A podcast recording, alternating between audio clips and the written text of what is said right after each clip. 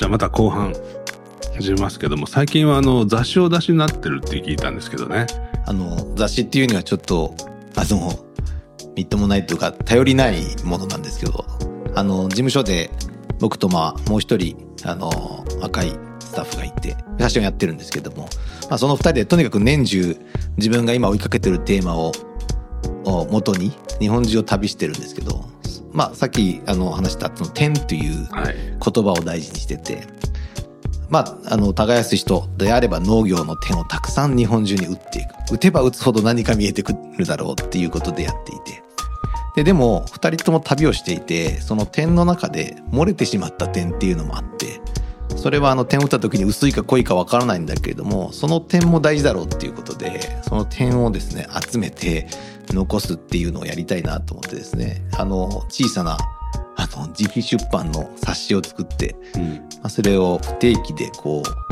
続けていこうかなっていうのでなるほど私はやってます。まああの僕もそうですけどあのそれをなりわいにしてないことつまり仕事じゃないことだだけど自分がなんかなぜかやりかけていることの中になんか未来があるんだと思うんですよね。はい。だから、まあ僕もその低空飛行なんていうのをやっててなんでそんなことを始めるのか自分でもよくわからないんですよ。その大体あのアートディレクターとしてあるいはデザイナーとして仕事をしてきたのでカメラマンの方に写真は撮ってもらって、まあ、クモさんにもお願いしましたけど、そういう素晴らしい写真を、まあ、使ってやってるので、まあ、自分が撮った写真なんていうのは所詮そのみんなから見られてねまあ所詮この程度なんだよなって思われてしまうことが明らかなのにもかかわらずそういうリスキーなことをなんで自分でやるんだろうかっていうのがわからないんですけどもだけどやっぱりまあそのやっぱり点点というかね、うん。その今まで行ったところを全部ずっと日本列島にプロットしていってるんだけども、まあ、60個ぐらい点が出てきた時にはねなんかちょっとあのそこからつながるものがやっぱり点だからはい。記憶の中であるいはこう意識の中でつながっていくんですよね。でそういうものがこうなんか自分の活動のデザインのこれからをこうなんか造形してくれてる感じがやっぱしますけどね。はい。やっぱ点はつながっていきませんか？そうですね。だからあの農業に最初目をつけたっていうのは自分にとってすごく財産になっていて、どこの国に行っても、まあ例えば東京で今こうやって座っていて、周りにいる方にどこ、どちら出身ですかって。うんまあそしたら佐賀出身ですって言うと、佐賀のあそこにはこんなレンコンがあってとか、あそうか。そういう話で、食べ物の話でいくらでも盛り上がれるっていうのが、あの、一つこう財産になってて、どこに旅をしてもそれができるっていうのは、とてもこう得をしているなっていうふうに思いますね。なるほど。農業っていうのはでも面白いですよね。やっぱり農業っていうのはでもだんだんその合理性の中で生産をしようとしてるところもあり、だから農業もだんだんこう曲がり角になってきてる。だからハイテク農業っていうのもあったりとか、漁業もある意味ではその養殖業にどんどん切り替わっていって、まあやっぱりその人間がそのホモ・サピエンスが生き延びていくためにはその従来のその脳とは違う方法で食を作んなきゃいけないみたいなことがやっぱり目の前に起き始めている中でまあの話ですもんね。だからでもなんかそこをでもなんですかねそのそれはでもその食物の生産であって農業がその本来持ってたものはそのなんか食べ物の生産だけではないようなものをなんかなんだろうなその僕はその島の眠る島とか佐多岬半島で、まあ、この人で一人になっちゃったんですよねっておばあちゃんが一人来て。はい。あるいはまあ料理してるおじさんがいたりするんだけどもそのなんかそのなんかリズムの中になんかそのみかんがなって それをこはい。う収穫してるこのリズムの中に生かされていくっていうか、まあ、そういうなんかこう生きていくリズムを全体として作り上げているのが、まあ、そういう暮らしの形なんだろうなっていう。だから農産物を作るということよりもなんかまあそういうだからそういうリズムの中に自分が入り込んでいれば安心っていうか一人だって病気になってどうするかっていうよりもなんかそういうそのこうまあ脳の中にちゃんとこう生活が本質的なものがあるんだろうなとかねはい。ちょっと思ったりしますけどねどんな感じですかねあ、農業。そうですねあのうんまあ脳が何かっていうのはなかなかうまく言えないんだけどもでも消えつつあるもんなんですかねやっぱり。いえ僕は、まあ、の全くそうは思っていなくてやっぱり旅をしながらもちろんその遠いとこ不便なとこに行けば行くほどそのくねくねっとした道がだんだんとこう草に変えあの草の中に消えていく。うん。でくねくねとした道はいつかこうまっすぐにこう整えられてその両側にこう整備された大きな畑ができてうん。そこを機械化した、えー、でやった農農家がこう耕していくっていう。でそうやって風景は変わっていくということであってまあ僕はそういうものも今見させてもらっていてでそこだけはおそらくその何か野菜を生産するということだけは変わらないわけででその行為をしっかりと見ていくことがその暮らしとか生きていくっていうこととは何かっていうことを考えることと直結していると思うんですよね。それはただ食べるということだけではなくてくねくねの道が良いのかまっすぐの道が良いのかというようなことをなんかこう自分でこう考えさせられるっていうのもこう当たり前にある風景だからこそ身近にある風景だからこそ僕らがこう問われていることなのかなというふうに思います。うん。まああの農業は日本の農業はニュージーランドに移るべきだっていう人がいてね、はそのまあもっと広大な土地で非常にこう生産性のいい米作りをしてあのこういう日本のようなこう踏み入ったところじゃなくてあのもっと大規模な農業をやらないと日本の農業っていうのは世界に太刀打ちできないんだっていうふうなことを言う人がいてでも、まあ、そういうことをもししてしまうとそのまずは一つは田んぼの風景がなくなるんですよね。そうですね。まあそういうようなことも含めてね、なんかこう、農業っていうのは、まあ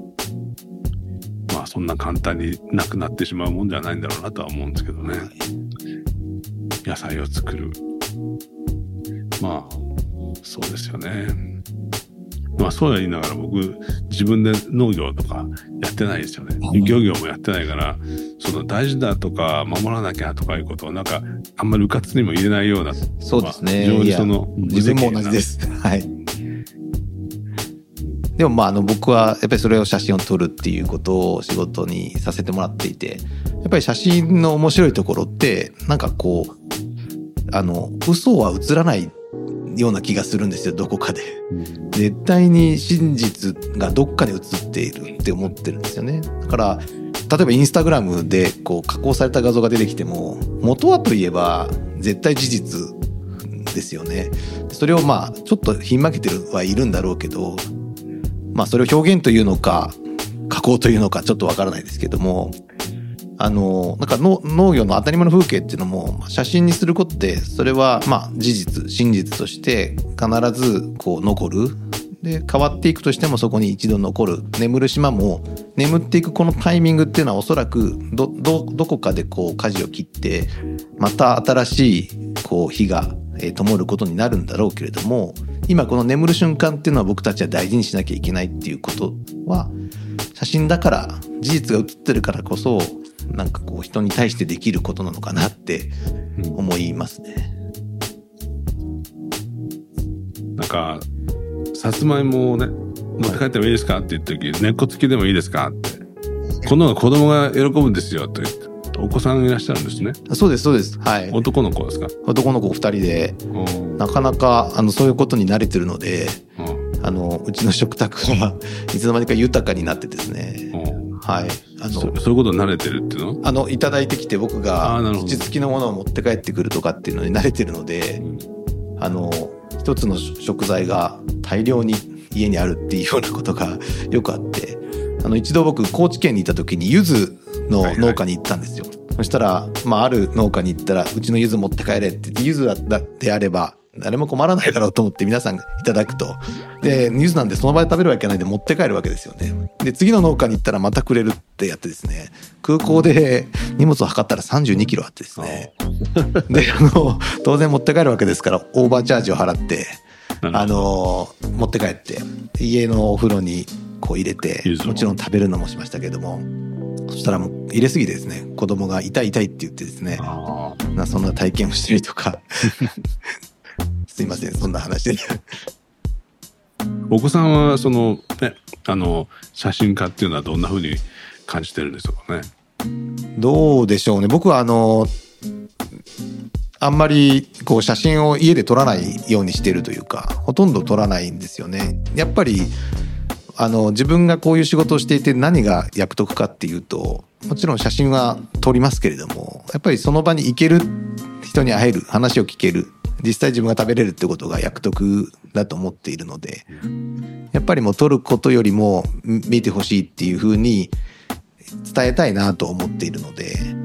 なるべくその家族で何かをする時にはそういうものを持ち込まないようにするし、その美味しい野菜を持って帰ってそのストーリーを聞かせることの方がなんか大事かなっていうふうに思っていますねだから今日今日の食卓に並んでるのは誰の野菜かっていうことで一つこう話題ができるようなこう食卓を作りたいなと思っていますねなるほど。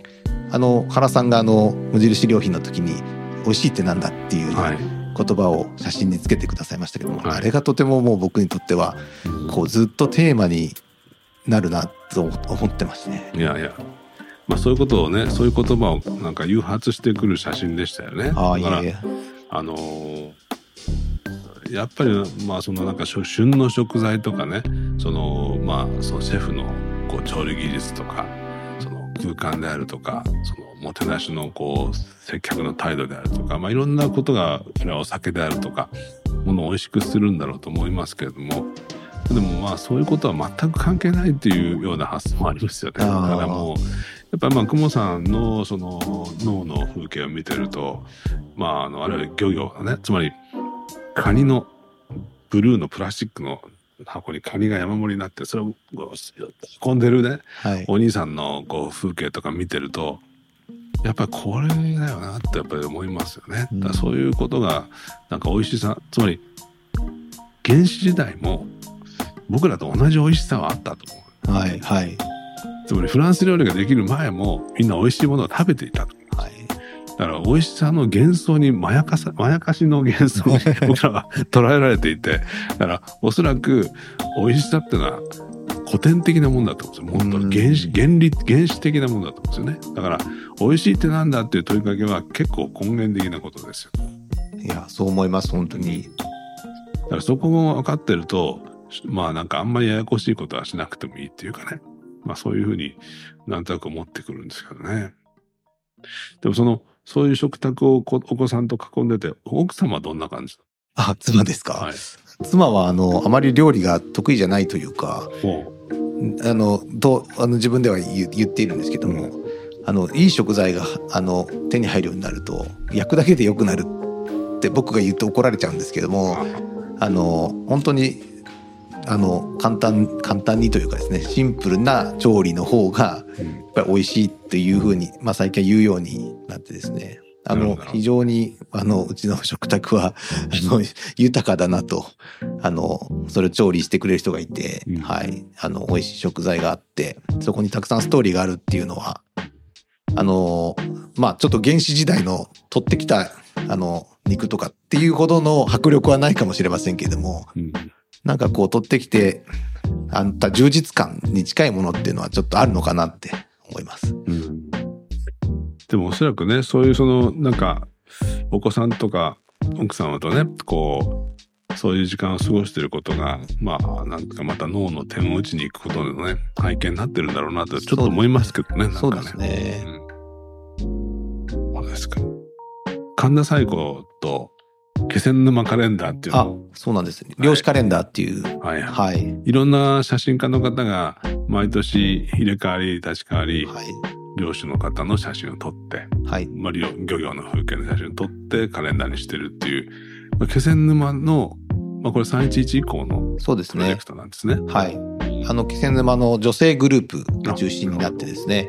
あの、まあ、やっぱりその時のことを忘れないでもらいたいっていう思いもありますし、やっぱりその町を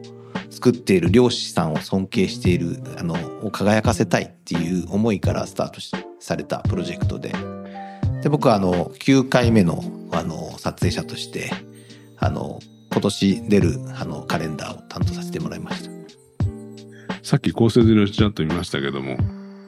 神田もいい仕事したいなと思あいました。、本当ですか？いやいや、本当ですか？って、いやいや、あの、見ていただくまで写真を、こう、どう思っていただけるかなっていうのをちょっとこう、緊張していましたけれども。いやいや、まあ、クモンさんの写真はね、やっぱ安定して、えーちゃんと、なんていうかね、あの、表現してるというよりも、ちゃんと、あの、引っこ抜いてきてますよね。大根を引っこ抜くように、ボコッとこう情景を引っこ抜くっていうか、僕らね、腕力がないから引っこ抜けないですよね。だからそうひたすらこう、なんかこう、生け取る。本当にこう、蝶々を指でふっとつまむみたいにこう、ふっと写真撮るんだけど、まあ、クモンさんはやっぱりこう、人参を引っこ抜く、大根を引っこ抜く、まあね、その、根幹をもぎ取るみたいな、そういう感じのね、そのやっぱり写真だと思いますよ。だから、ああいうところに、まあ、神田彩子が、その、写真の被写体の人が書いた関数字で、あの、玉を組んでましたけど、あれはすごくフィットしてましたね。なんかね。だからその、写ってる、撮られてる人が書いた文字を、まあ、組むのはデザイナーが組むんでしょうけども、なんかそれがすごくその、なんていうかこう、レイアウトされてるものじゃないような、なんかそういうこう、一体感があって、あれはカレンダーとしてはすごく秀逸な、つまり、暦って一日一日をそうやってこう、なんかこう、成就させていくんだから、はい。なんかそういうその、暦の形としてはね、すごくヒューマニスティックで、あの、なんか、確かにその、人間が書いた文字で、その、組まれたカレンダーもあるんだけども、それはどちらかというと、その、非常にデザイン的な行為であってね、うん。だからそういうこう、被写体の人が書いた文字がそのカレンダーになってるっていうのは、すごくなんか、うん違うものに、な、獣じみた。でもやっぱり字が人を表すってよくね、言いますけれども、写ってる人を写真で表現するだけじゃなくて、その文字からも感じてもらいたいっていうのが、あの、神田さんがこう考えてくださった、あの、形になってよかったなと思います。なるほど。まあ、あの、ちょっと、こんな質問嫌かもわからないですけどね。今、その、クモンさんが、こう、まあ、向かわれてる、点を打とうとしてる脳とか漁業とか、まあ、そういうこう、より根源的な営みっていうのは、やっぱり大事だなと思って、まあ、クモさんの写真に対して、あの、なんか反、反論する人は全くいなくて、まあ、みんなやっぱそこに関しては、こう、非常に肯定的に、大事な、やっぱり、まあ、なんていうかね、急所を使えたような気持ちになるっていうのは、まあ、間違いないクモさんの写真の力だと思うんだけども、一方で、人類が向かおうとしてる先っていうのは、まあ、必ずしもそういうものに気がついて大事にする世界じゃなくて、AI とか、メタバースとか、まあそういう話を聞いたときに、クモさんとか、どんなことをお感じになりますか？その両立が必要なんでしょうね、きっと。あの、やっぱり、まあ写真家ができることって、目の前にあることを撮ることしかできなくて、まあ、さっきさ、その素材は真実しかないということが写真だと思うっていう話ありましたけども、あの、その真実を撮ることしかできなくて、うん。なんかその写真一つで、まあもちろん眠る島が過去や未来をこう示唆するっていうことは結果としてあるかもしれないんですけど、うんやっぱり写真はその時のことをしか写してないんですよね。だから、それに対して、例えば、その、無印良品で、あの、いただいた言葉、ね、あの、美味しいってなんだとか、幸せを引っこ抜くとか、あと、今回のカレンダーで文字と組み合わさるとかって、うんそういう、それがこうデザインというんですかね、その、そういうものが入ることで、こう写真の方向が未来を向いたり、過去に思いを馳せたりっていうことにつながるような気がしていて、それは、その、ちょっと話が違うかもしれませんけれども、未来的なもの、メタバースとか、そういったものも、写真は写真で、まあ、独立して大事なものなんだけれども、それと組み合わさることによって、こう、農業とか漁業とか生きるってなんだってことが、まあ、より、こう、先を向いた形で残っていったらいいなっていうふうに思いますね。まあ、決してその悲観主義ではなくて、はい。そうですね。つ使いこなせないんですけど、あんまりそういうものを。本当にあの、そうですね。なんかデザイナーっていうのはどうしてもなんか半身で、そのテックの先端にも触って、まあいなきゃいけないわけじゃないですけど、こう、いろんなこう仕事してるうちにどうしてもそのテクノロジーに触る、でそこのことも考えなきゃいけないとかっていうことが、どうしても同時に起こってくるので、はい。やっぱり非常にその頭の中が分裂してしまうことがありますね。だからこう、クモンさんの写真とか見てて、やっぱりこれ大事だよな、そこだよなと思いながら、で、そこそはもう絶対そう思うんだけれども、一方でじゃあ、この分裂していくそのもう一つの世界っていうのは、どういう風になっていくんだろうかなっていうことを、やっぱりあの、思い続けてる自分もいたりしてね。まあ、あの、まあ、昔ね、その、まあ平安の末期ぐらいは、末法思想ってもうそろそろ終わるぞみたいな 企画がみんなこうあったんだけども、今なんかそろそろ終わる感っていうのも微妙に出てきてるところもあったりして、だけど、まあ、そうは言ってもやっぱり希望を作っていくっていうのもね、やっぱり非常に重要なことで、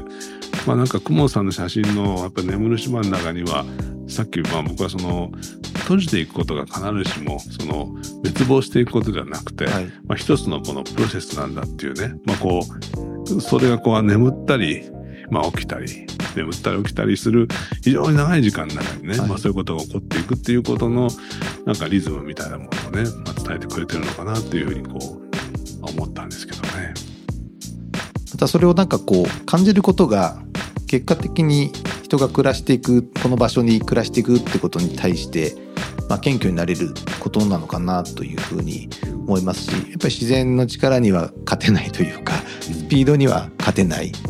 常に人のがこう進歩しようとしても、まあ、例えば温暖化もそうですよね今人間のテクノロジーを超えるスピードで自然がこうおかしくなってきていると言われているうん。っていうのはやっぱり自然には勝てないっていうことの中で我々が生きてるっていうことをもう一度なんか考えなきゃいけないなってやっぱり写真をやりながらあの今そういうことにはちょっと向き合っていかなきゃなというふうに思って。まあね、景色の中に立ってる人は美しいってね、おっしゃってましたけど、まあそういうことなんでしょうね。そうですね。なるほど。キャプテンなんかのお話を聞いてて、クモンさんに聞はいきたいこととかありますか、はい。あの、くもんさんはあのお仕事柄もあって、あの、もう常に旅をし続けていらっしゃると思うんですね。はい。で、まあ、あの、お仕事で行かれることもあれば、まあ、ご家族と旅をすることもあると思うんですけれども、あの、今のお仕事の、お仕事ぶりを伺っていると、なんかこう、訪れたところの、あの、地元の人の家に泊めてもらうみたいなことをパッと想像してしまったんですが、あのーまあそういうもう日常的に旅をしているクモンさんにとってその居心地のいい宿とかまああるいはまあもしかしたら家族で旅をした時に、えーいいいいなと思う宿のってどどんなものかっていうのを少し伺いますか、宿ですか？まあ、まずどどんなところに泊まられてんのかなっていうのがあるかもしれないですいやいや全然普通ですよ。あの旅行業の仕事も僕は多いので、あのホテルのさあの写真を撮ったりっていうのも多いので、そういうところにもたまりますし、でも結局家族もそういうとこにあの仕事を兼ねて行ったこともありますけど、最終的にはなんかあの今家で息子長男は自動車に今ハマってて、あの部活が自動車部っていう 部活に入ってですね。エコカーのを作るみたいなことをやってて次男はもう野球にどっぷりですねでなんかそういう家でそうやってやってることの方があのまあ僕は旅が多いからそうなのかもしれませんけれどもあの僕が小さい頃ってそんなに旅行に行くって当たり前じゃなかったような気がしていて、まあ、僕ぐらいの年齢でもそうそうなんですよね。あの海外旅行行ったことなかったですし沖縄旅行に小学校の時に初めて行まあよく考えるとなんか家族で普通に週末を過ごすっていうこともなんかすごくこうあの、まあ、当然恵まれたことだし、意外とこう刺激的なことだったりもするなというふうに思っていますね。だから、まあ、あの、家族で旅をするときはやっぱり泊まるところとかもそういうことを共有できるというか、この間息子と一緒にですね、それで、あの、車中泊をしたんですよ。夏休みにそんなんで忙しかったんで、どこにも行けなかったので、ちょっとお前車好きだから車中泊してみるかって言って言ったら、ものすごい楽しかったみたいで、夏の思い出が車中泊ですっていう、ちょっと、あの、大丈夫かなって人には思われちゃいそうですけども。旅をしたんじゃなくて自宅の近くで？いえいえあのー、僕があの農家にあのトマトの撮影に行くのに乗せていってですね、えー、飛騨の方まで行ったんですけども諏訪で車中泊をして、うん、あのその車中泊が夏の一番の思い出って大丈夫かなって ちょっと思っちゃうんですけど。なるほど。ありがとうございます。あれですね。きっとそのもうどこに行ってもこう楽しいことをなんかこう発見されることがとても上手なんだろうなと思って、まあ、車の中で泊まることもきっとあのすごく新しい刺激を感じられて、うん、そういうことなのかなとちょっと伺って思いました。でもなんか旅をする時のコツってたくさんあると思うんですよね。でそれぞれあの意識されてることがあると思うんですけど僕はあの例えばこう川べりをこうあの旅するっていう時に川のこっちの道はやっぱり整備されて大きいんですけど逆側を車で走るようにしてるんですよ。僕対岸の旅って言ってるんですけど対岸を行くと道が細くて必ず何かこう困ったことが起きたりあとやっぱりそのさっき言ったあの人に会って話を聞くっていうことができるんですよねでそういうことをしてるとなんか楽しみ方っていかようにでもあるしそれが僕の場合は対岸の旅っていうスタイルを一つ自分の中に持ってるんですけども、なんかそういうことなのかなと思います。原さんは何かこう旅の時にコツをいやあんあんまりその僕はあのそうですね。ガイドブックとかを読まないんですよね、うん、だからそのその土地のことを知らないっていうまんまであのまあ、低空飛行の場合、かつて一回行ったことのある場所が多いんですけれども、まあ、あそこ良かったなと思って、もう一回それを見てみたいと思って再、再、再挑戦するんですけどね。まあ、それがその、まあ、だいぶ記憶とは違ってるんだけども、でも何かその、自分の中に印象を残したものっていうのはやっぱ素敵なものとしてあって、まあ、それをもう一回こう、確認できるっていうのは、すごくいいなと思いますね。この川をカヌーでこう下ったんだけど、やっぱあの感触、こう、水をかく流れの中にこう、中性浮力のようにこう、全くその、こう、無抵抗に、川の上をカヌーが滑っていて、あんまり力を入れなくても、スーッとこう、動く感覚が良かったな、みたいな、まあ単純なことですね、うん。そういうようなことを、もう一回そこに行ってみて、その川の感触に触れてみたいっていうことを思った時に、やっぱりそこにこう、それがまだ合ってくれると。ぱ嬉しいっていうかね、うん、まあそういうこととか、あるいは、まあ、やっぱりまあ、初めて経験することが、やっぱり嬉しいわけですよね。あの、若い頃は、僕はその、文学青年ってほどじゃないけど、やっぱり本を読む人だったんですよね。だからすごくこう、喫茶店に入っては友達と二人で、じゃあ本読もうぜって、お互い何も言わないです。2、3時間本を読んだりしてね、面白かったとか言いながら、お互い会話しない友達とかいたりするぐらい本を読んでたんですけども、最近はその読書よりも、あの、旅をして、その空間をに触れたりすることの方が、インプットとしては多いですね。だからその活字で入ってくる知識とか情報とかっていうものは、やっぱりまあ、なんていうかこう、もう、もういらないかなっていう。だからその、ある一定以上のインプットをあのしてしまったかもしれない。だからその、あのあある意味ではもうその旅をして、なんかその空気をに触れたりとか、別に夕日が綺麗とも思わないし、ん。なんかその、特別な夕日が、あの、あそこに夕日が綺麗なんですよって言われたらなんか行きたくなくなっちゃうんですけど、なんかそのなんか普通の石ころがポッと落ちてるようなことも含めて、なんかその土地の、なんかその、リアリティと出会えたりすることがすごく大きなインプットになってる感じがあって、そこがやっぱり旅の魅力かなと思いますね。なんかさっきの食の話と一緒だなと思って伺ってました。あの、えー美味しいやっぱり美味い。しいっていうのも感覚が伴ってた方がやっぱり美味しいと思うし、思い入れっていうのもあるし、はい旅も 食も一緒だなと思ってしまいました。だから美味しいものを食べるのは食べる方の技術ですよね。ああ、そうですね。美味しいものを食べる人っていうのと、美味しいと思わないで食べてる人とね、うんなかなかそういう意味では旅も同じことで、そうですね。美味しい旅っていうのがこう、用意されてるわけじゃなくて、まあ、すごい豪華な旅館に泊まったから素敵なわけじゃなくて、はい。まあ、厳しめの旅館の方が、ま あどちらかと好きで、車中泊まではいかないまでも。私は行かないまでも。だから、いや、それはすごく、まあ、僕も昔はキャンプとか好きで、はい。最近まあ、屋外に寝るとちょっと地面が斜めだったりするとなんか寝にくいななんて、まあ、寂しいことですけどね。だけど、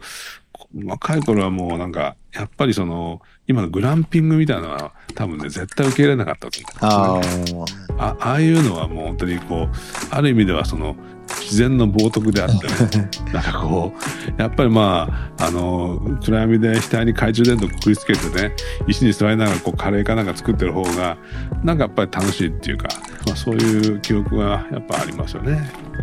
あまあそういうことかな今でもな。まあでも何なんですかね。やっぱあの人間として生まれてきたっていうことはあのやっぱメタバースも素敵かもわからないけども、はいその身体を感覚の束を持って生きてるわけだからやっぱりまあまあ耳が聞こえるうちはいい音を聞きたいしそうですね。なんかこう目が見えるうちはなんか綺麗な水を見たいし、うん。なんかやっぱりこうねそういうことがやっぱり基本なんだろうと。いうふうに思いますよ。だから農業とかっていうのはやっぱそういうことの延長なんだろうと思いますよね。だからいい水があるとか、はい。なんかいい魚が取れたとか、うんなんかそういうことはなんか非常に基本的なことだけども、あの根源的なことでそうですね。美味しい野菜の畑は土がいい匂いするんですよね。うん、そう言いますね。はい。あの土の中からあの野菜が匂うって言います。そうですね。いやいや、まああのこれからもくもさんにはね、いろいろとあの場合によってお世話になっていくんだろうと思いますけども、あの本当にあのやっぱり僕はデザイナーっていうポジションであの写真とか仕事に向き合ってるんですけども、ま今日お話をしてあのやっぱり写真家っていう役割っていうかねなんかこう職能っていうのはやっぱりまあ大きいあるなと思いましたね。それは職業写真家というよりもつまりまあまあ広告写真とかそういうものを撮ること以上になんかその体験する人としての写真家っていうかね、まあ、そういうそのなんかこう写真というものを介してあの大事なことを体験していく人としてのねなんかそういう役割っていうのがあるんだろうなと思って久保さんの話を今日は聞いてました。ありがとうございます。まあ、ぜひあの41歳ですからね羨ましいですね。まだあの僕もなんかやりたいことをねちゃんと全部やっていこうとするとなんかどうしても80ぐらいまで仕事しなきゃいけない感じがして あのおそらくその前にくたばってしまうんでしょうけどもあのお互いにぜひいい仕事をしましょう。よろしくお願いします。はい。どうも今日はありがとうありがとうごございましたざいました。